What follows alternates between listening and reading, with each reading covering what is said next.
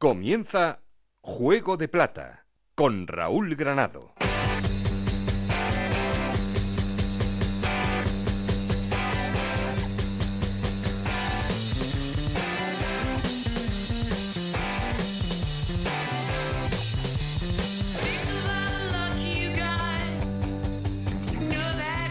¿Qué tal? Muy buenas, bienvenidos a Juego de Plata, el podcast de Onda Cero en el que os contamos todo lo que pasa en Segunda División.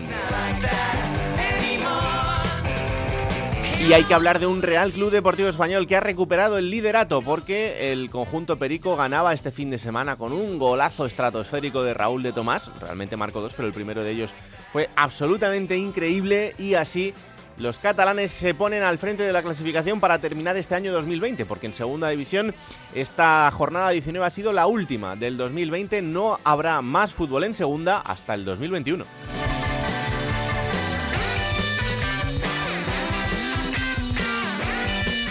Siguen por detrás Mallorca y Almería, aunque los dos equipos han perdido este fin de semana en esa pelea por intentar llegar a los 42 puntos que tiene ahora mismo el español y por detrás Leganés y Sporting han empatado y el único que ha conseguido ganar que no sea el español de los seis primeros es el Rayo Vallecano.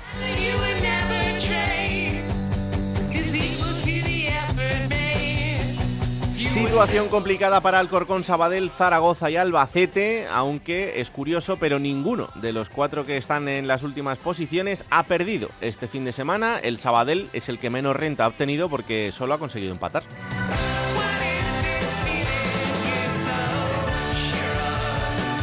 Pues aquí estamos para hacer este último programa del 2020 y como siempre queremos seguir en contacto con vosotros y para eso ya sabéis que tenemos un perfil de Twitter que es arroba juego de plata y un correo electrónico juego de plata ocr.gmail.com. Aquí conmigo está el auténtico cerebro de este programa, Alberto Fernández con Ana Rodríguez en la producción, con Nacho Arias a los mandos técnicos. No estoy solo porque... Esto es Juego de Plata, el podcast de Onda Cero en el que te contamos todo lo que pasa en Segunda División.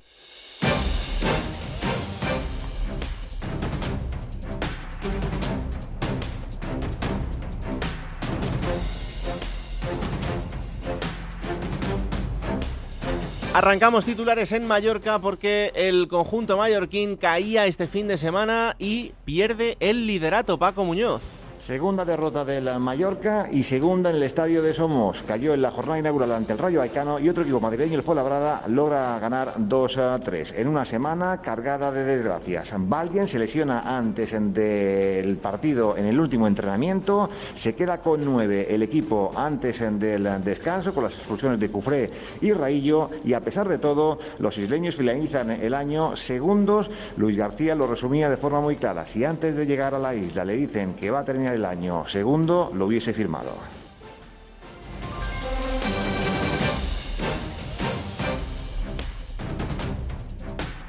Y en Alcorcón sigue el optimismo de Anquela que tiene al equipo ahora mismo otra vez fuera de los puestos de descenso después de la victoria ante el, ante el Cartagena, Alberto Fernández. La agrupación deportiva Alcorcón que se va a ir al paro navideño con otra victoria más, esta vez sobre el Cartagena por dos goles a uno.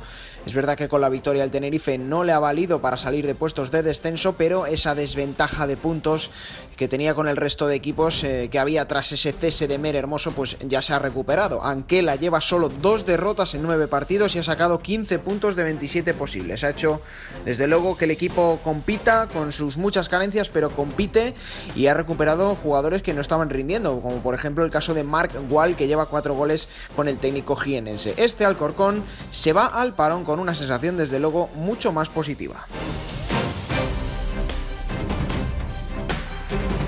Y en Tenerife habían saltado las alarmas porque eran ya tres partidos sin conseguir la victoria. El partido de esta semana era frente al Girona y el equipo canario conseguía una victoria importantísima. Yendi Hernández. ¿Qué tal? Muy buenas. Un Tenerife que sale del descenso en un partido muy serio de los de Ramis ante el Girona eh, ordenado, trabajador, leyendo bien las situaciones de juego. El defensa Bruno Wilson marcó muy pronto su primer tanto en la isla y el goleador Fran Sol marcaba todavía en la primera parte. El madrileño que dedicó el gol a su hijo, su cuarto tanto para el punta formado en el Madrid, que en la previa del partido hacía autocrítica, señalaba el propio Fran Sol que su familia estaba muy adaptada a la isla isla, pero que él tenía que mejorar sus números en cuanto a cifra de goles y de asistencias. Bueno, un Tenerife luchando por la permanencia un año más, cierto que ha competido en todos los partidos, incluso sacando buenos empates ante el español o ante el Leganés, pero le han penalizado dos factores. Primero, la falta de gol de puntería arriba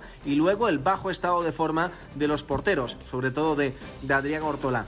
El más destacado, Shaq Moore, el americano, un carrilero diestro muy potente, muy profundo, de meter buenos centros al área y que junto al otro lateral, el zurdo Alex Muñoz, sí dan esa sensación de tener un puntito más para poder jugar en primera división.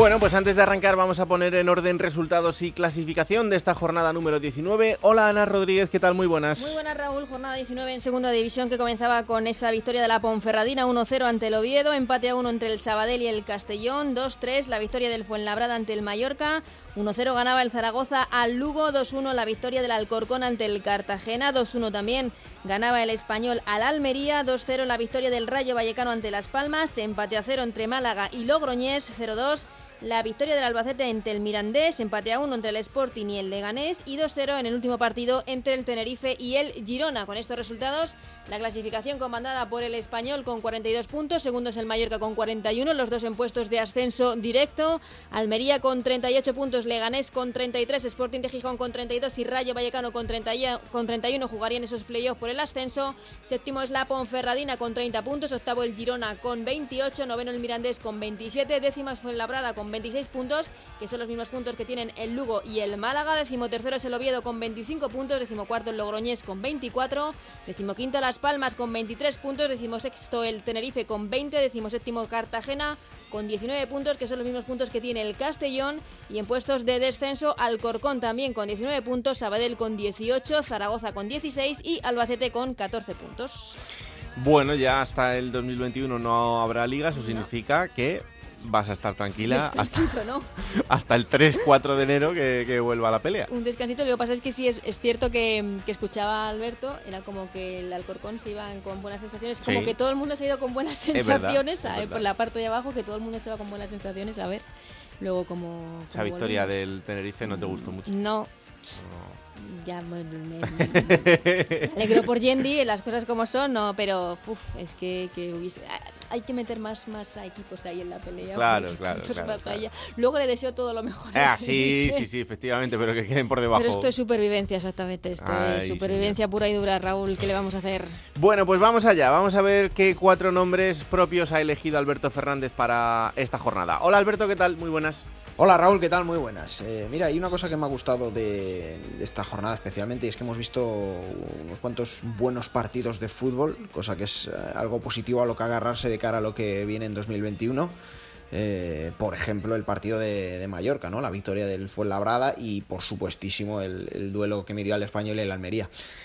Nombres propios. Mira, me voy a quedar eh, con el de Damián Cáceres, eh, precisamente futbolista que le da el gol de la victoria al Fuenlabrada, debutando eh, ese día en el banquillo del conjunto Quirico y siendo un juvenil. Además del gol hizo un buen partido y hay que darle la enhorabuena a Sandoval por hacer debutar a este tipo de jugadores que tienen al menos ilusión y demostrar calidad en segunda división. Así que Damián Cáceres es, uno de ellos, ¿no? Otro que también me, ha gustado y que quiero destacar en, de este fin de semana es, Samu Costa, el mediocentro del, del Almería, que forma un doble pivote, la verdad que de mucha calidad junto a Manu Morlanes ahí en el centro del campo. Y a pesar de la derrota, eh, pues Samu Costa se puede decir que está rozando un gran nivel y recuerda al mejor Tomás Partey de, de la Unión Deportiva Almería. Y otro nombre, a ver qué le parece a Ana este, pero yo creo que el otro día vimos el mejor partido del Toro Fernández con el Zaragoza.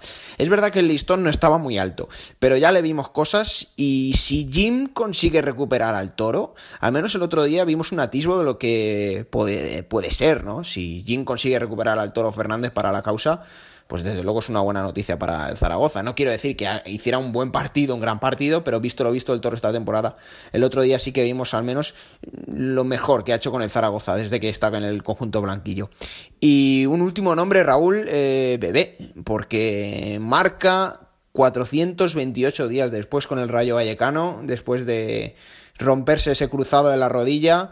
Eh, el otro día por fin tiene un partido con minutos de, de calidad donde puede aportar al equipo y pues es una buena noticia y nos alegramos mucho por Bebé que vuelva a la Liga Smartbank, que vuelva en segunda división y que vuelva a marcar con, con, el Rayo Vallecano. Pues sí, la verdad es que nos alegramos un montón porque el chaval lo merece y es una gran noticia. Ha tenido ahí Alberto Fernández un tono Roberto Gómez que me ha preocupado un poco, pero, pero sí, es verdad que nos alegramos. Bueno, vamos hasta la redacción de Radio Estadio para ver qué cuatro jugadores ha elegido Alberto Collado en esta jornada, en ese ranking particular y común que tenemos entre Juego de Plata y Radio Estadio. Hola Alberto, ¿qué tal? Muy buenas. Muy buenas compañeros. Bueno, vamos a elegir una semana más a los mejores en segunda división. Creo que esta semana vamos a estar todos de acuerdo en que el hombre de la jornada es sin duda Raúl de Tomás, el delantero del español, que hacía un doblete pero sobre todo marcaba el gol de la jornada, el gol de la temporada en segunda y quién sabe si en primera división. Y eso que estamos en diciembre, desde su campo, qué obra de arte la de Raúl de Tomás. También me quedo con Chavarría, por lo que significó su gol. El futbolista del Zaragoza hacía el único tanto del conjunto maño en el debut de Juan Ignacio Martínez en liga. Veremos si con Jim el conjunto zaragocista se va entonando. Me quedo con otro debutante, con Damián Cáceres. Atención con este futbolista del Fuenlabrada al que Sandoval le daba la alternativa en liga. Debutaba y a los seis minutos se desmarcaba con un golazo también que significaba la derrota del Mallorca, del líder. Estaremos muy atentos a este chaval porque si Sandoval te da la alternativa con 17 años y haces lo que hizo Damián Cáceres, hay que estar atentos. Y en último lugar, me voy a quedar con un futbolista del Rayo Vallecano que doblegaba a Las Palmas. Me voy a quedar con Pozo porque una vez más fue uno de los destacados del conjunto de Iraola que poco a poco se va entonando y ya está en sexta posición en esos puestos de playoff. Recapitulamos, me quedo con Raúl de Tomás, con Damián Cáceres, con Chavarría y con Pozo. Feliz año compañeros, feliz Navidad. Muchas gracias, Alberto. Bueno, pues ahí están esos cuatro nombres que ha elegido también Alberto Collado en este ranking particular que tenemos entre los eh, dos programas. Bueno, vamos a hablar del líder. Vamos a ver qué tal está este nuevo líder que vuelve a la primera posición. Es el Real Club Deportivo Español que, como os decíamos, ganaba este fin de semana 2-1 en el partidazo frente al Almería con esos dos goles de Raúl de Tomás. Hola, José Agustín Gómez, ¿qué tal? Muy buenas. Muy buenas, ¿qué tal? Bueno, eh, vamos a terminar el año con golazos para recuperar el liderato. Sí, hombre, eh, lo del pasado fin de semana yo creo que va a ser difícil de olvidar en los próximos meses y vamos a ver cuántos años tardamos en ver algo similar en un partido de segunda división. Hmm. Y es Eh, que Yo le había visto alguna vez eh, intentarlo a, a Raúl de Tomás. Con el Rayo ya lo intentó al- algún día. Y es que no se lo piensa nada, pero claro, es que eh, recibe el balón en el centro del campo, eh, hace un sombrero, se gira a la media vuelta, ve a Macariche adelantado y es que sobre la misma línea del centro del campo no lo duda. eso es lo que demuestra lo que es un delantero centro, aquel que tiene eh, la portería permanentemente en la cabeza. Es lo que lo diferencia de aquellos jugadores que sí que hacen goles, pero que no son eh, depredadores. Eh, y esa característica la tiene Raúl de Tomás, porque además, si ves el movimiento que hace en cuanto hace el sombrero, ya levanta la cabeza para ver dónde el portero. Sí. Orienta el balón, vuelve a levantar la cabeza y ya golpea. Y, y yo toda la trayectoria del balón, que son seis segundos lo que tarda en llegar a la portería desde que sale de su pie, miro a ver si el portero es lo, ofici- es lo suficientemente rápido como para retroceder.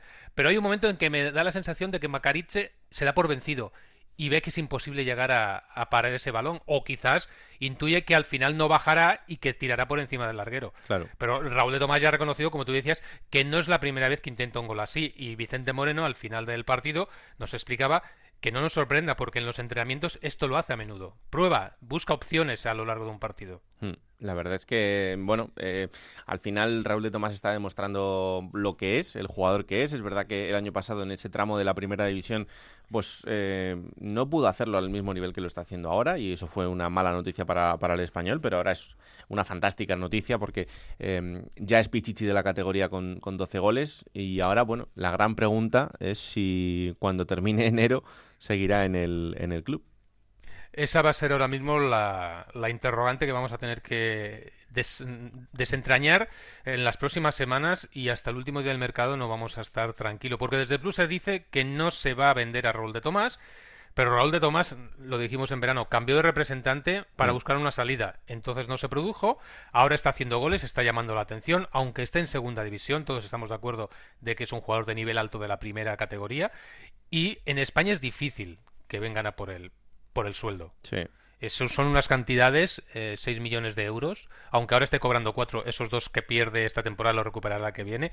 Eh, solo se lo pueden pagar, yo creo que en estos momentos, en Alemania y sobre todo en Inglaterra. Lo que pasa es que con el tema del Brexit, a partir del 1 de enero, veremos a ver qué dificultades tienen los jugadores para incorporarse a la liga inglesa. Pero Claro. ahora mismo los mercados yo creo que están muy limitados porque eh, desde el club se ha sacado mucho pecho respecto a que se ha conseguido conservar a los jugadores mm, importantes de la plantilla, no nos engañemos. El club eh, puede sacar todo el pecho que quiera, pero quien les ha ayudado ha sido el COVID, que ha empobrecido a los clubes y ha impedido que dispongan del dinero y del líquido para hacer frente a operaciones de traspaso y sobre todo de fichas de jugadores importantes de esta plantilla. Si no, alguno de ellos, no tengas ninguna duda que ahora no estaría jugando en el español. Hmm.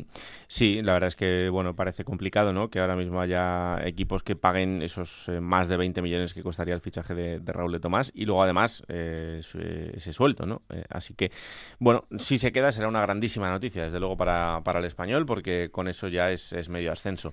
Eh, termina el 2020, José. La verdad es que el balance de este 2020 desde que empezó la segunda división para el español eh, no puede ser mejor. Solo ha perdido tres partidos eh, de estos 19 el primero contra el Rayo y después esos dos seguidos que ha sido quizá el, el peor bache del equipo unido a un, a un empate, pero por lo demás, la verdad es que la situación es fantástica. Sí, sobre todo ha encadenado eh, algo que no había conseguido a lo largo del siglo XXI ni en primera división, que es cinco partidos consecutivos consiguiendo victorias. Es, yo creo que han llegado en el mejor momento de la temporada para el conjunto de Vicente Moreno, que ha conseguido una línea de crucero, ha mejorado eh, su nivel de juego, pero no deja de vivir también mucho de las individualidades. Si tú ves el partido del pasado fin de semana, el Almería, si tiene a Raúl de Tomás, se lleva el partido. Lo que le faltó al Almería es lo que tiene el español, jugadores diferenciales.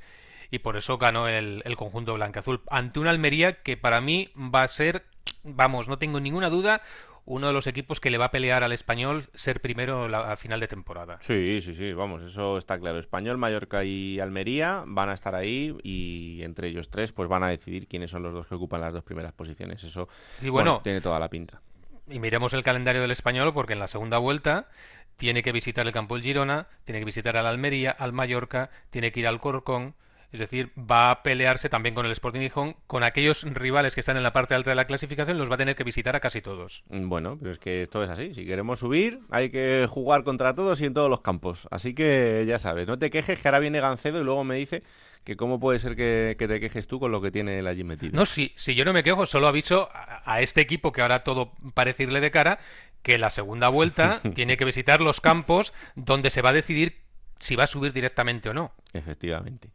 Bueno, pues lo próximo para el español y el primer partido del 2021 será frente a la Unión Deportiva Las Palmas. Esto será ya el 3 de enero, así que tiempo hay y aquí lo contaremos. José, feliz Navidad, feliz año y gracias por eh, estos meses de trabajo que nos queda lo mejor, que es eh, todo lo que pase a partir de, de enero. Y nos vamos a divertir. Felices fiestas. Un abrazo, chao, chao. Vamos hasta Gijón, porque el Sporting tenía también otro partido importantísimo este fin de semana y empataba uno frente al Leganés en un partido en el que si nos hubieran quitado los primeros 70 minutos no hubiera pasado absolutamente nada, porque en el final fue cuando pasó todo, con dos penaltis, uno para cada equipo y además el penalti a favor del Leganés no ha sentado muy bien por Gijón. Juan Gancedo, ¿qué tal? Muy buenas. Hola compañeros, muy buenas, ¿qué tal? ¿Se te ha pasado el enfado ya o no? Hombre, es que no queda otra que aguantarse, ¿qué vas a hacer? Ya, ya no, ya no tiene solución, pero, pero bueno, la verdad es que cuesta entender que en este año 2020, con los eh, adelantos que hay tecnológicos para ayudar al árbitro, pase eso. Pero bueno, ¿qué vamos a hacer? No, yo, yo cuando acababa el partido tenía una frase, si me hubieras pedido un titular hoy, la frase sería que el Sporting no mereció, perdón, que el Leganés no mereció perder en el Molinón, pero el Sporting no mereció no ganar con esa jugada en el 94. Ya. Porque fue futbolísticamente muy superior al equipo madrileño, creo yo, tuvo un montón de ocasiones que no acertó. El Sporting se encontró con el gol en una acción donde falla Cuellar, pero claro, una vez que ya estás por delante, que te empaten con una injusticia, porque a mí me parece una auténtica injusticia, una injusticia, eso sí, luego lo hablaremos con coartada, Mm. ¿eh? Eh, yo creo que el árbitro ahí tenía coartada para hacer lo que quería y lo que quería era marchar de aquí, de Gijón, en el último partido del año, a bien con unos y con otros. Y se come el penalti tan claro de Cuellar, que es clarísimo, porque es un puñetazo en la cara, eh, y dicen en el Leganés que es después de rematar, a mí me parece que es justo en el momento del remate, Mm. y luego es que el penalti que pita... A ver, a mí, a mí el penalti Valiente, de... Valiente es un poco ingenuo porque podéis evitar meter una mano eh, cerca del hombro para darle coartada al árbitro. Pero vamos, ese penalti, si pitas ese penalti, de verdad que los partidos tienen que acabar 15-15 todos los sábados. A mí el, el- el penalti de Cuellar me parece penalti, o sea, me parece penalti sí o sí, porque me parece que sale de una manera absolutamente desmedida y además creo que es justo en el, en el momento de antes del, del- del remate, o sea que, bueno, pero es una cuestión eh, que me parece bastante clara. Y lo de Mar Valiente, pues sí es cierto que me parece un poco torpe, además la verdad es que el chaval tiene una mala suerte brutal porque acaba de salir al campo, o sea, es- yo creo que es la primera jugada que hace en el, en el partido. Eh, pero yo creo que no hay por dónde cogerlo. Y sobre todo, una vez más, es que es lo mismo de siempre, que es que mm, teniendo una herramienta como la que tenemos ahora mismo, ¿por qué meterte en este jaleo de, de pitarlo directamente? Joder, espérate y si te parece que es penalti, pues eh, luego lo, lo preguntas, vas a verlo. No sé, me parece que al final eh, es meterse otra vez en, en la boca del lobo de, de poner todo en cuarentena, de, de- de que estén bajo la lupa constantemente con cosas que no son necesarias.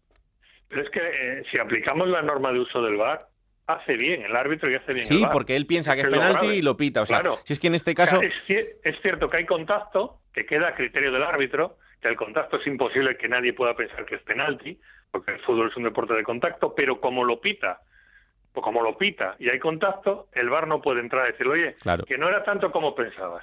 Entonces, el problema es esa regla del VAR, de uso del VAR, que dice que en estos tipos de acciones el VAR no entra. Claro. Yo creo que el VAR tiene que entrar y por lo menos que el árbitro lo vaya a ver tranquilamente a, a la televisión y que acabe de decidir, porque para eso está el VAR. Hmm. Pero sí es verdad que, mm, yo lo decía, es que hay árbitros que como quieran pitar un penalti lo pueden pitar con coartada.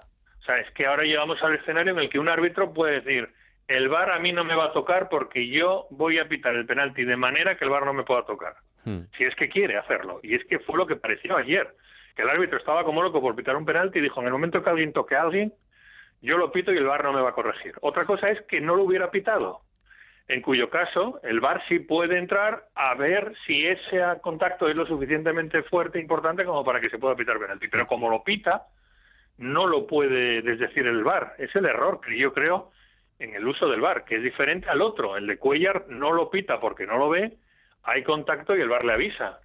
Pero si lo hubiera pitado, si lo hubiera pitado, no lo hubiera podido corregir. No, no, claro, efectivamente. Ahora también te. que no era contacto, o sea, habiendo contacto, diciendo que no era para tanto. Es que lo de no es para tanto No. es el error de, de la interpretación de la norma, creo yo. También te digo que, eh, bueno, las declaraciones post partido de David Gallego las puedo llegar a entender porque eh, el partido acaba de terminar y, y está caliente, pero que el entrenador del Sporting diga que, bueno, aquí parece que hay equipos que somos menos poderosos y parece que molestamos porque estemos ahí arriba. Oye, chico, pues díselo a tu presidente, que es el vicepresidente de la liga y que le acaban de elegir hace, hace muy poquito tiempo. O sea que eh, tampoco entiendo muy bien a qué vienen esas declaraciones porque eh, lo que da a entender es que hay una mano negra que no quiere que el Sporting esté, esté este año ahí arriba. Pues no sé. Pero Raúl, es que la mano negra de los árbitros es que es otro error que existe repetido, repetido, repetido y la gente se lo acaba creyendo, que es que la liga no controla a los árbitros. Correcto. Precisamente todo lo contrario. Ayer nos decían, claro, ¿cómo se,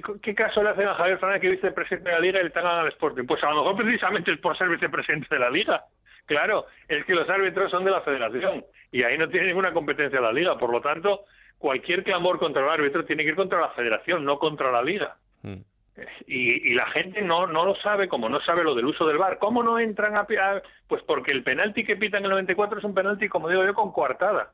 Con coartada para que nadie te lo pueda quitar, porque tú lo quieres pitar. Sí, sí. Y no lo entiende, la gente no lo entiende. Es una vergüenza que el VAR no entre. Lo que es una vergüenza es que digan que el VAR no entra en estas jugadas. Pero como está dicho que el VAR en estas jugadas no entra, no puede entrar. Y punto. Y el penalti, si lo pita, se tira y si, si lo marca, pues, pues vale. Es así. Absolutamente. Bueno, te pregunto por el balance del Sporting en este 2020 desde que empezó la temporada, que la verdad es que yo creo que, que no puede ser mejor, porque eh, con solo dos fichajes en, en la plantilla, el equipo es quinto, se marcha quinto de vacaciones para arrancar el, el 2021 y con aspiraciones a todo. Sí, en pocos meses, yo creo en tres o cuatro meses, el Sportingismo ha recuperado la ilusión que tenía perdida desde hacía tres años, gracias sobre todo a, a, a David Gallego. David Gallego ha llegado aquí, ha encajado perfecto en el puzzle y, y ha resucitado al Sportingismo, que yo creo que está como loco por volver al Molinón. Aunque también te digo una cosa, si el Molinón tuviera gente, Sí. algunas de las propuestas futbolísticas de David Gallego, yo no sé cómo las llevaría la afición, ¿eh? Porque eso de meterse atrás, un equipo como el Sporting, eh, todo el partido, centrándose sobre todo en defender, no obsesionándose por jugar para arriba, si hay que dar pases al portero, se dan pases al portero, eso con público en el Molinón, yo no sé cómo lo iba a entender la gente, por mucho que el Sporting tenga un tope salarial muy bajo, etcétera, etcétera. Está en segunda y es un histórico y la gente aquí siempre ha visto buen fútbol. Así que lo de que no haya público, yo creo que de alguna manera sí puede ayudar a la idea de juego de David Gallego, que yo creo que está haciendo milagros para lo que tiene y que el equipo si pelea por meterse en playoff ya va a ser simplemente con que pelea esta semana por meterse en playoff ya va a ser un éxito pero desde luego que es el, el nombre del año David Gallego eh, muy desconocido cuando llegó Gijón mucha gente no entendía su fichaje eh, había venido de las categorías inferiores del español de estar muy poquito tiempo en el primer equipo y de ser destituido y bueno pues lo típico cuando no conoces a una persona pues dices, "¿Por- por- para poner a ese ¿por qué no pones a uno de aquí? ¿no? ¿Para qué pones al del B o al del juvenil, que es lo mismo? Bueno, pues David Gallego ha encajado perfecto, ha sido una apuesta personal de Javi Rico, el nuevo director deportivo, que le conocía muy bien, había jugado con él eh, cuando fueron los dos futbolistas, y no olvidemos que Javi Rico en su día fue eh, la persona que le dio la oportunidad a Javi Gracia. Mira. Y a mí, hablando con él, me dijo, hay dos entrenadores top en España, así me lo dijo. Uno es. Javi Gracia, al que no podemos llegar, evidentemente, y otro es David Gallego, que va a ser buenísimo. Y mira, de momento, de momento el tiempo le está dando la razón. Vamos a ver si el Sporting es capaz de aguantar el ritmo, porque ahora, por ejemplo, con el mercado de verano yo creo que no va a haber muchos movimientos. no Invierno, decir- invierno, invierno, no te líes todavía. Eso, de invierno. No, por no decir ninguno, estamos deseando de que llegue el verano, Sí, a ver si ya se todo. Y no creo que haya muchos movimientos, alguna salida de algún jugador que no cuente, pero, hombre, salvo que venga alguien y pague la cláusula de Jurjevic, ¿eh? que ayer ya ves cómo lanza el penalti de bien. No, ya no Pues, rajas, Bueno, ya viste cómo tiró el penalti. ya estamos. Bueno, eh, Ya, pero, bueno, luego lo mete. Lleva 10, lleva 10, sí.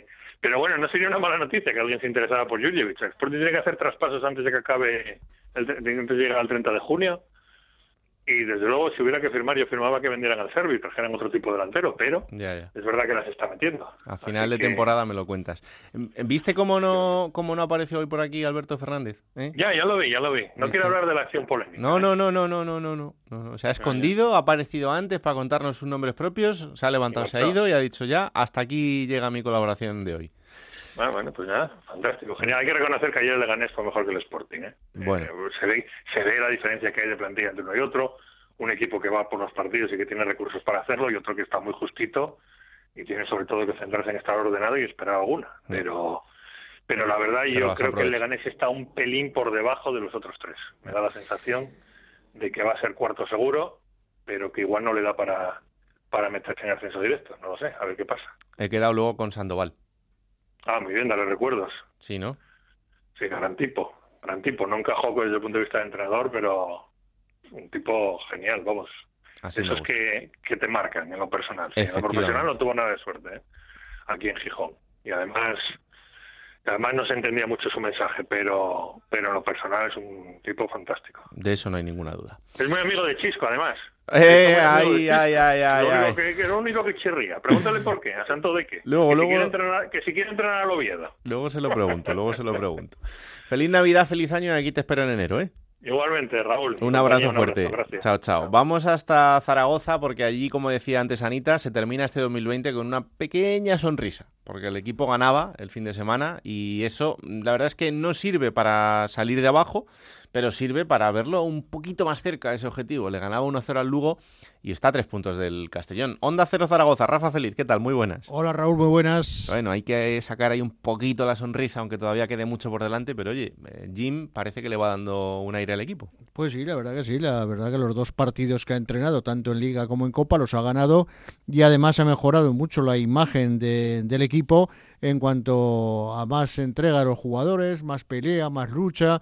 Técnicamente parece que alguno incluso ha mejorado en una semana. Es decir, que se nota mucho el, equipo en tan solo una semana, pero no hay que lanzar las campanas al vuelo y el Zaragoza sigue necesitando fichajes y es lo que van a hacer aproximadamente 3, 4 jugadores. Intentarán que lleguen en este mercado de invierno para fortalecer la plantilla del Real Zaragoza. Mm. El otro día estaba, estaba Jim en el transistor con José Ramón de la Morena y bueno, él eh, evidentemente iba más hacia la parte psicológica, ¿no? De su trabajo que tiene que hacer ahora con esta plantilla para intentar sacarle el rendimiento. Tampoco hablaba muy a las claras de, fichajes o no, pero como tú dices ahora, tres, cuatro nombres sí parecen necesarios para reforzar una plantilla, a pesar de que ahora eh, puedan dar otro rendimiento diferente al que hemos visto durante este tramo de la temporada. Sí, sí, no, está claro de que hacen falta un delantero, un goleador, porque fíjate la marcha que llevan los goleadores, quitado un Narváez, el resto no han marcado ni un solo gol, por lo tanto hace falta un goleador, un centrocampista y un central, que sobre todo debido a las lesiones es la, el gran problema. Claro, como se han hecho las cosas tan mal desde comienzo de temporada, porque por ejemplo tiene el Zaragoza Clemente titular con la selección sub-21 y que está jugando en un Logroñer cedido y ahora es cuando lo están echando muy en falta en esa línea defensiva. Por lo tanto, cambio sí que va a hacer el Real Zaragoza y se espera la llegada y salida también de futbolistas con los que no se cuenta, como casos de, por ejemplo, de Papunas Vilis, que tiene varias ofertas de Chipre y que podría marcharse a este país eh, en este mercado de invierno. Hmm. Em, la verdad es que este 2020 para el Zaragoza ha sido como el año, ¿eh? porque estuvo, estuvo muy bien en el tramo medio del año, pero luego eh, se ha ido torciendo todo y, la verdad es que cuanto mejor, cuanto antes acabe mejor. ¿eh? Todo el mundo ha echado muy en falta esto de la pandemia, pero el Zaragoza todavía más. Desde esa famosa pandemia, antes de ella, estaba el Zaragoza lanzado y parecía que directo hacia la primera división, pero tras la pandemia todo cambió en el Zaragoza y ya el equipo empezó a perder, empezó a perder partidos hasta tal punto de que no acabó ascendiendo y mira cómo se ha comenzado esta temporada que a pesar de estas dos últimas victorias, Liga y Copa, pero lo cierto que tiene que cambiar mucho el equipo para el año 2021 y vamos a ver si lo hace. Pues eso es lo que deseamos y que vayan las cosas muchísimo mejor y que se centre todo en lo institucional también y que bueno poco a poco el, Zaragoza vaya recuperando el, pulso a la, a la temporada. Rafa, más que nunca, feliz Navidad, felices fiestas, feliz año y te espero aquí en enero, ¿vale? Gracias y para todos también, todos los compañeros y para ti especialmente, por eso, mucha felicidad y muy felices vacaciones para todos. Un abrazo enorme, Rafa. Vamos hasta Cartagena, porque quiero saber qué le pasa al equipo. La verdad es que con dos derrotas seguidas, el conjunto cartagenero eh, no es que esté mal, porque eh, hay que recordarlo, es un recién ascendido, pero había empezado también en el tramo inicial del año de esta temporada que, ahora pues se nos hace complicado ver al, al equipo en la zona baja de la clasificación. Hola, Victorio de Aro, ¿qué tal? Muy buenas. ¿Qué tal, compañeros amigos? Muy buenas. La verdad es que esa pregunta te la haces tú y se la hace toda la gente en Cartagena y en general en la región. ¿eh? Es que es absolutamente increíble. Mm, y es que el equipo no es que esté jugando muy mal al fútbol, porque eh, no se le ve nada diferente a lo que había hecho en, el, tramo de, la temporada cuando ganaba o empataba. Pero parece que primero esa, aquella racha de cuatro derrotas seguidas y, ahora esta, pues eh, quizá pueda lastrar un poco más al equipo. Le fue cogiendo el pulso a la competición, esa es la verdad, Raúl, pero bueno, es que en octubre llegó incluso a estar en puestos de playoff. Hmm. Pero claro, es que el equipo se fue desinflando de una forma abrumadora, porque es que ahora mismo es el equipo que echando un vistazo a la clasificación, el que más goles encaja en la categoría. Es que así te demuestra dónde está el problema, que es en la defensa, que es que eh, el gran problema que tiene este equipo, más allá de que destituyesen el pasado viernes a Borja Jiménez, es, que tiene una plantilla muy descompensada, porque arriba es un tremendo equipazo con Rubén Castro, con Ladi, con Alex Gallar, con Nacho Gil, pero es que atrás tiene jugadores de la, con todos los respetos, Segunda División B, quitando, por ejemplo, a Alberto de la Bella, que es un, lujo. Hmm, sí, la verdad es que, a ver, eh, no puedes pretender depender siempre de los goles de Rubén Castro, aunque, aunque te los va a hacer y los está haciendo hmm. esta temporada pero, pero tienes que arroparlo todo un poquito más. No sé mm, qué, cómo estás viendo al, al Mister en, este arranque y si se ha visto un cambio en el equipo o no. Bueno, pues el Mister Borja Jiménez fue destituido, como te digo, la semana pasada. Fue el técnico del ascenso y, él incluso dijo que, que e, esa última semana dijo que, que, que, él ya se estaba viendo fuera, que el entorno del Cartagena lo quería fuera el día después de ascender con el equipo a segunda división. Es curioso, lo cierto es que si nos remontamos al inicio de temporada, la gente ya tenía los murmullos con, que quería un, un, entrenador de la categoría, ¿no? Con experiencia, con, con, veteranía. Lo cierto es que a día de hoy, y preguntando en las oficinas del club, eh, desde arriba, desde la cúpula, están estudiando que sea Pepe Aguilar, quien cogió el equipo el pasado domingo en, en Alcorcón, quien se haga cargo definitivamente del equipo. ¿eh? Incluso se han entrevistado ya con, entrenadores de más renombre, como el propio Víctor Sánchez del, del, Amo o como Julio Velázquez. Pero claro, es que es lo que te digo, ahora mismo Em, Pepe Aguilar es un entrenador que confía bastante, o que confía bastante en la cúpula directiva, y que ojito, porque, porque eh, puede ser el que se quede en el banquillo mm, de este Fútbol Club Cartagena. Mm, sí, sí, por eso te preguntaba, porque yo creo que le pueden dar esa, esa continuidad. Sobre todo si el Cartagena quiere mantenerse en la categoría, estaría bien que buscase cualquier opción, menos Julio Velázquez. Eh, por ahí le, iría eh, seguro bastante mejor, pero oye, luego ya. Sí, ¿sabes qué pasa? Que Julio Velázquez es viejo conocido de la región, de cuando entrenó al Real Murcia en la segunda división y no estuvo mal. Entonces, claro, al final eh, está, este buen recuerdo en la retina. Lo cierto es que Pepe Aguilar, precisamente, es conocido también por su paso como futbolista en la región, en el Real Murcia y en el Ciudad de Murcia, porque como entrenador tiene poco bagaje. Es que el año pasado estaba en, el, en los juveniles de División de Honor del Racing de Santander y este año lleva apenas ocho jornadas con el Cartagena B. O sea, es que tampoco tiene mucho rodaje, aunque lo cierto es que, como te digo, confía mucho en él hmm. y el filial albinegro está muy bien en el, en la tercera división. Así que no es nada. No sería nada descabellado pensar que, que finalmente se quede Pepe Aguilar. Aunque lo cierto, y perdona que insista, es que el, gran problema es el balance que tiene la que tiene la plantilla, que es que está muy descompensada en ciertas partes.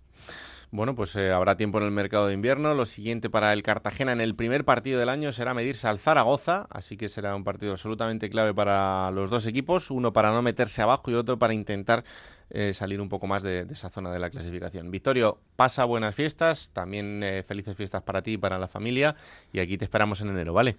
Déjame dos apuntes muy rápidos. La primera es que se enfrentan al, Zaragoza de Jim, que es un entrenador muy querido en Cartagena, que es el entrenador con más partidos de la historia del club, del, del Fútbol Club Cartagena, 137, tanto en segunda B como en segunda, y que este Cartagena va a tener que dar muchas salidas para hacer hueco a las incorporaciones y sin mucho dinero en el límite salarial. Así que a ver qué pasa, chicos. Un abrazo a todos y felices fiestas. Un abrazo fuerte. Chao, chao. Adiós. Vamos a hablar ya con ese protagonista que nos está escuchando y al que es un placer volver a saludar porque ya sabéis que José Ramón Sandoval fue analista de cabecera de este programa hasta que le fichó el Fuenlabrada. Sandoval, ¿qué tal? Muy buenas. Hola, buenas tardes. Bueno, pues aquí acabando este, este 2020, haciendo balance y bueno, la verdad es que el Fuenlabrada termina con una sonrisa que eso siempre es especial. Bueno, la verdad es que sí, eh, teníamos ganas de terminar con una sonrisa por, esa victoria y sobre todo por, por nuestra afición, por todo lo que hemos sufrido en este año y por supuesto pues porque habíamos cogido una rachita regular y, y ya sabes que el año pasado nos quedamos con la miel de los labios. Sí. Bueno, el, partidazo para terminar el año ha sido brutal, porque ganarle al, al Mallorca tal y como estaba, que solo lo había ganado el Rayo en, la primera jornada y, poniéndote dos veces por delante en el marcador, pues eh, es de estos partidos que te dan tres puntos, pero también te dan ese subidón de moral importante. Sí, sobre todo en las circunstancias que nos presentamos al partido de Mallorca, ¿no? Eh, como se sabe, habíamos tenido ese percance de que había salido un positivo después del, partido de Copa del Rey y tuvimos que ir a tres jugadores más, más los cuatro jugadores importantes que se quedaron aquí en Madrid y bueno, al final jugamos con el tercer portero porque también el, el Paul eh, se levantó con molestias y bueno, no teníamos apenas cambios, teníamos más que tres cambios y uno de ellos no se podía hacer porque cumplíamos con las fichas de, de no profesionales y podíamos hacer alineación de vida, ¿no? Hmm. Presentarnos así, pues eso demuestra mucho pues la valentía y sobre todo eh, la fe que tiene este este grupo, ¿no? De jugadores que, que ante las adversidades se crece, ¿no? Hmm. Eh, el Mallorca había recibido cuatro goles en 18 jornadas y nosotros fuimos capaces de hacerle tres y porque al final, pues bueno, con el tema de las expulsiones, pues quiera o no, el equipo se relaja y, no es tan ambicioso. Pero como bien dices, 11 para 11 nos pusimos dos veces por delante el marcador y el equipo entró muy bien en el partido y con fe de, poderse llevar la victoria. Eh, cuando te dicen durante la semana que, que existía ese positivo, ¿qué pensaste? ¿Otra vez la misma historia?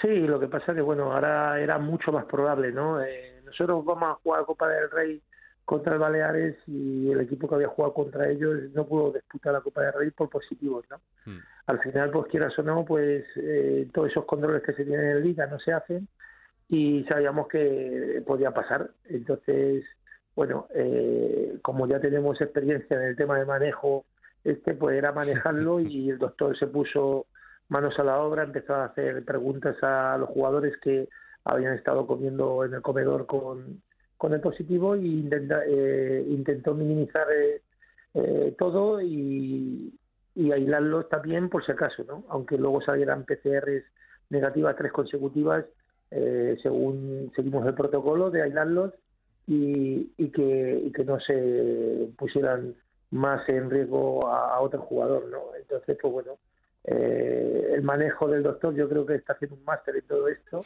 Eh, es, es, un doctor que, que, quiera o no, hemos ido aprendiendo poco a poco, día a día, porque esta enfermedad es así. Eh, previamente, antes habíamos hecho antígenos y PCR y habíamos dado negativo y justamente al día siguiente es positivo, ¿no? Entonces, pues bueno, eh, minimizar todo, eh, ponernos al lado del jugador que tiene el positivo, contactar con su familia y sobre todo pues, darle todo el apoyo que podamos. Claro que sí. Oye, háblame de Damián Cáceres, porque la verdad es que nosotros le vimos por el, el impacto del gol y todo el mundo ya pues eh, lo ha puesto en, en, órbita, pero tú ya le conocías de antes y ¿cómo es este chaval? Bueno, es un jugador que es, es un mediocentro al uso, eh, eh, con la idea muy clara, eh, se ciñe mucho al, al rigor táctico que, que se marca en los partidos. A la vista está que sale al partido en, en el momento más loco del partido y nos da equilibrio en todas las líneas, ¿no? Es un jugador joven, eh, 17 añitos, eh, viene de división nacional y bueno, pues como bien sabes, pues el Fuenlabrada tiene equipo en primera preferente y han estado entrenando varios jugadores con nosotros para completar la plantilla, para poder hacer los entrenamientos y se propuso desde el club eh, que subiera con nosotros para el partido de Copa del Rey, pues si hiciera falta y bueno, yo pues desde el primer día que, que le vi pisar eh, la concentración ya, ya vi que era un jugador que tenía la cabeza muy amolada y que quería ser futbolista, ¿no? Es el primero que llega a los desayunos, es el primero que está en el gimnasio y cuando le comentas cualquier cosa, pues lo capta. Otra cosa es que pueda salir o no, ¿no? Eh, los minutos que tuvo en Copa del Rey nos gustó mucho y el otro día justamente cuando nos empataron a dos eh, lo teníamos muy claro, ¿no? Eh, había que apostar por lo que teníamos y Damián era el que nos podía dar esa solución. Eh, si luego encima pone la vienda con ese gol desde fuera del área, con ese atrevimiento, es otro chico y a lo mejor pues se lo piensa, hace un control, eh, centra otro, no. Ese atrevimiento y sobre todo ese desparpajo de pegar eh, ese golpeo de fuera del área, pues bueno, esto le va sumando, pero yo siempre lo he dicho, ¿no? Y, y tú me conoces, ¿no? Ahora hay que tener paciencia con él, es un jugador que, lleva apenas eh, 60 minutos con nosotros y, y tener eh, pues eh, ese estatus de, de, que es un jugador que viene del filial, que vaya madurando, que vaya creciendo y que se vaya encontrando. Y por supuesto tú sabes que no vamos a mirar el DNI de nadie para, para hacer una alineación y si verdaderamente está, eh, va, va, a partir de la, de la plantilla del primer equipo. No, claro. la, la, factoría Sandoval de canteranos te avala. O sea, si hay alguien que, que, esté confiando en esta gente, eres tú y lo has demostrado con el paso de los años. O sea, ahí está Las Van Goura, ahí está Leo Actistao, ahí está Pablo Clavería, ahí está Fran Beltrán. Eh, bueno, al final son muchos jugadores que, han pasado por tu mano y que, se le ha dado la oportunidad, porque muchas veces eh, es, es, cierto que hay entrenadores que lo hacen, pero es un brindis al sol. Y tú, eh, con el chaval que te ha demostrado que puede dar el nivel, pues has tenido la confianza que hay que tener en ellos. Sí, así es, ¿no? El Radio también arriba hizo su debut y se consagró. En el Sporting Ale Barrera eh, igual. Eh, eh, en el Granada Peñaranda y sucede al final en el Córdoba Álvaro Aguado al final pues es lo que hablamos no eh, los entrenadores estamos pues por, para acertar o equivocarnos no una veces nos equivocamos otra vez acertamos pero lo que sí que es verdad que analizamos muy bien sociológicamente lo que es el perfil del jugador joven y si vemos que nos puede aportar pues bienvenido sea no mm, claro lo que, sí, que está claro que este jugador eh, es un jugador pues que ha, ha, caído de pie dentro de la plantilla, eh, se ha ganado el respeto a base del trabajo y a base de, de la formalidad de, de, lo que es. Eh, eh, se sale de, del entorno del típico jugador que, que está un poquito despistado y que tiene talento, sí. y es todo lo contrario, ¿no? es un jugador que tiene que, talento por descubrir, pero que, que, está muy concentrado en lo que quiere, ¿no? Y ojalá eso sea un ejemplo, pues, pues para toda la plantilla de, del Fuenlabrada, ¿no? ya que en ese partido fatídico tuvimos que hacerlo a la fuerza con jugadores del filial, cinco jugadores del filial, pues eh, ahora pues el mérito propio. ¿no? Claro que sí. Eh, ¿Con qué te quedas de, este 2020 que, que, tanto se ha golpeado y, qué le pides al 2021? Me quedo con, la manera de adaptarse a la gente a la situación. Creo que no es fácil, tanto en medios de comunicación como profesionales, como la vida misma, ¿no? Eh, en los trabajos, ¿no? Mm. Luchar contra una pandemia bestial, hacer feliz a la gente con el fútbol, que creo que es el momento que desconecta de toda esta pandemia y, por lo menos visualiza algo que, le entusiasma y le ilusiona y le, marca pasión. Y por supuesto de, estar saltando cada por tres piedras y adversidades, de esto no sabemos qué va a pasar, ¿no?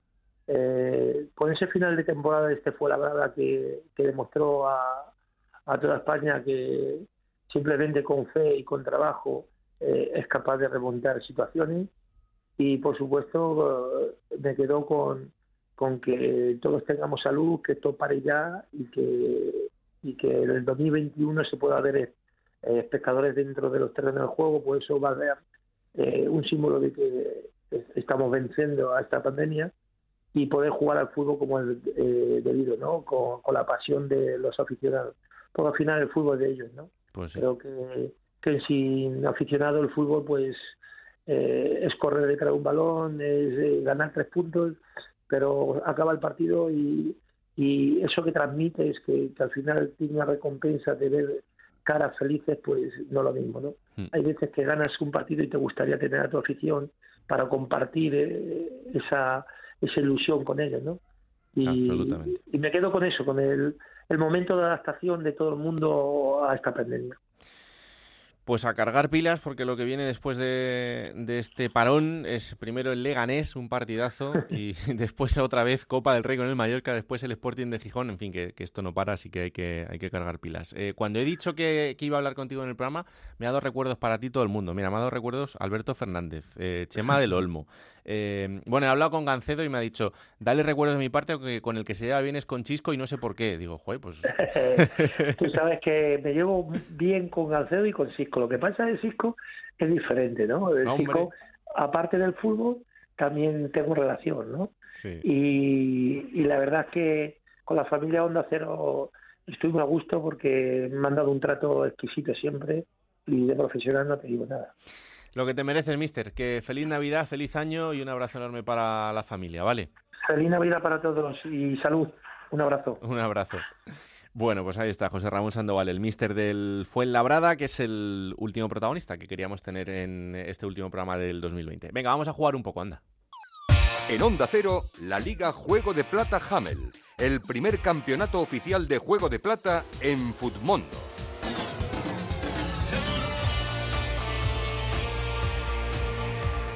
Bueno, pues antes de contaros cómo ha ido esta semana para los oyentes en esta liga nuestra de Futmundo, nos vamos hasta la redacción de Fondo Segunda para que Dani Soriano nos cuente lo mejor y lo peor de este fin de semana. Hola Dani, ¿qué tal? Muy buenas. Muy buenas chicos, ¿qué tal? Aquí tenéis al servidor una jornada más, la última en este curso 2020 para comentaros lo mejor y lo peor de la Liga Smartbank en Mundo. Así que arrancamos, como no, con lo mejor que son los 21 puntos de Raúl de Tomás, del delantero del español que brilló con un doblete en esa victoria por 2 a 1 frente a la Almería. El primero de esos dos goles sería en el minuto 9 con un golazo inconmensurable desde medio campo y terminaría desempatando el partido en el minuto 84 de penalti para dar el liderato a los Pericos. Sublime. La contraposición, los menos 6 puntos de Raillo, del central del Mallorca, que ya os podréis imaginar quién lo tenía en su 11 del Mundo. Fue expulsado al término de la primera mitad tras una inocente y chula doble amarilla de Javier Iglesias Villanueva. Una colleja sotillos y reiteradas protestas dejaron al Mallorca con 9 que tras la expulsión de Brian Cufre también sucumbió Raillo dejando con 9 al equipo de Luz García durante toda la segunda mitad que acabó ganando el Fuenlabrada 2 a 3. Como siempre os recuerdo, estamos en Twitter, arroba juego de plata, allí nos podéis dejar vuestro mejor y vuestro peor futbolista de la jornada 19 de la Liga Smartbank. Hasta aquí llega el servidor. Un abrazo muy fuerte chicos, feliz Navidad. Chao, chao.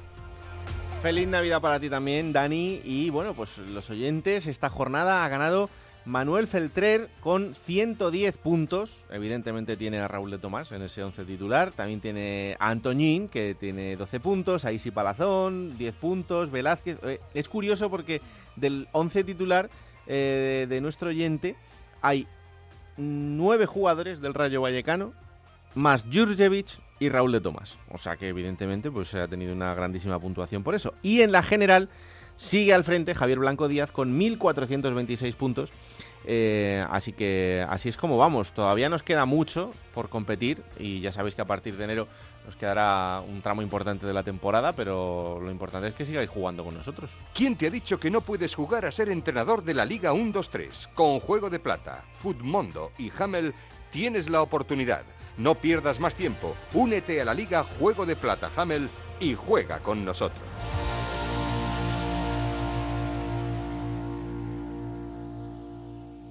Y ahora momento para coger esa máquina del tiempo que pilota Pablo Llanos para traeros los mejores momentos de los equipos de la categoría. Esta semana ha elegido el Girona.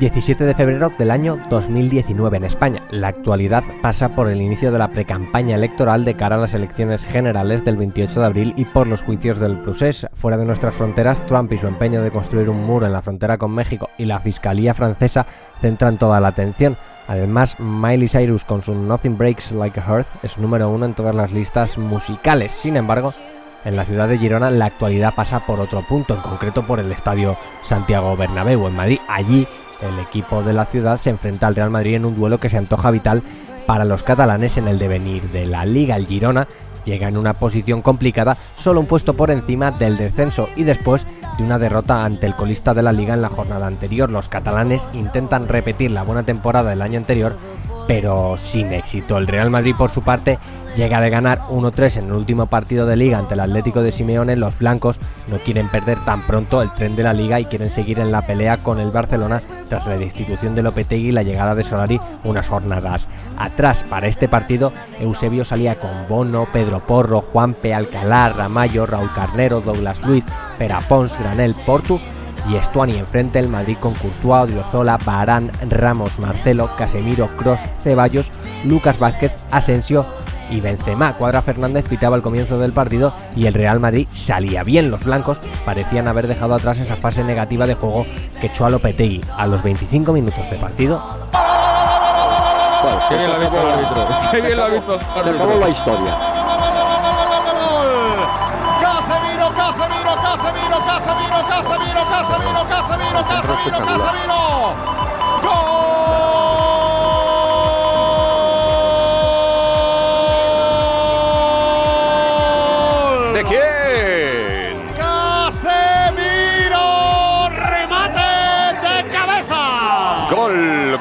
Por Cetelem.es.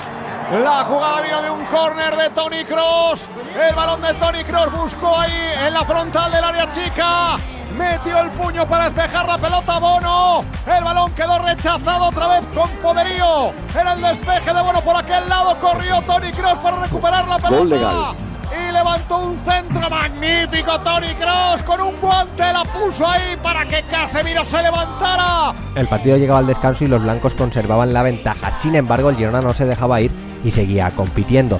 Diez minutos después de la reanudación, Va a intentar el empate el Girona. Bajo para los Courtois, Estuari, Estuari, Estuari. Gol, gol, gol, gol, gol, gol, gol, gol, gol, gol, gol, gol,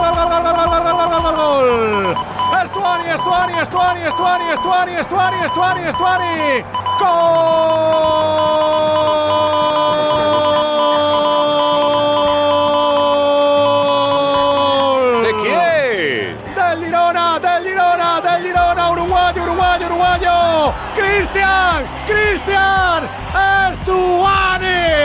y diez minutos después del empate, Para Choco Lozano dentro del área, dispara. ¡Qué mano de Courtois! Gol. Gol. Gol, gol, gol, gol, gol, gol, gol, gol, gol, gol, gol, gol, gol, gol, Dios. Portu, Portu, Portu, Portu, Portu, Portu, Portu, Portu, Portu, Madre. Portu, Portu, Portu, Portu, Portu. Por tu táctica. ¡Gol!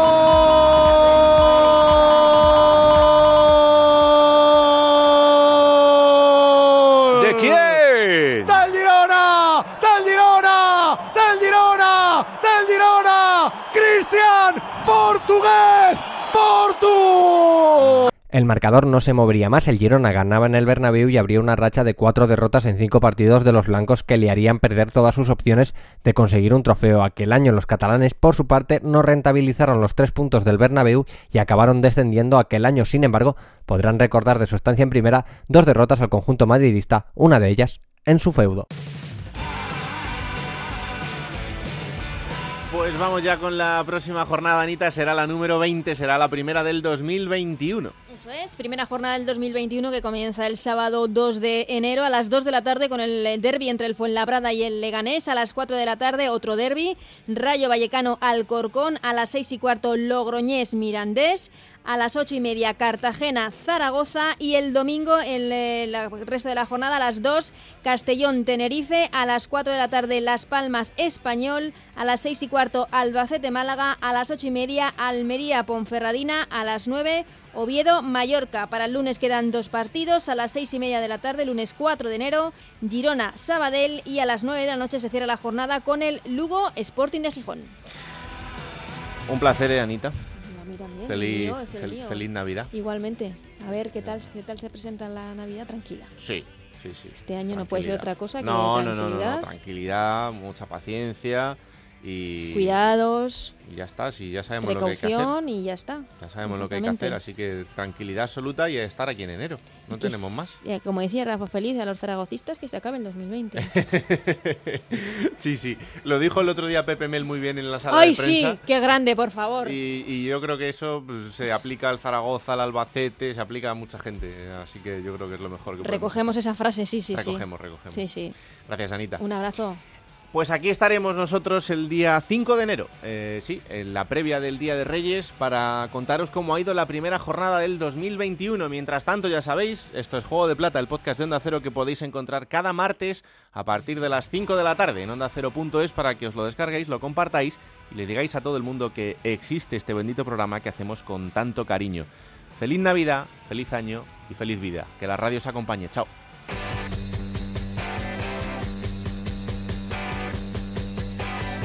Raúl Granado, Alberto Fernández, Ana Rodríguez. Juego de Plata.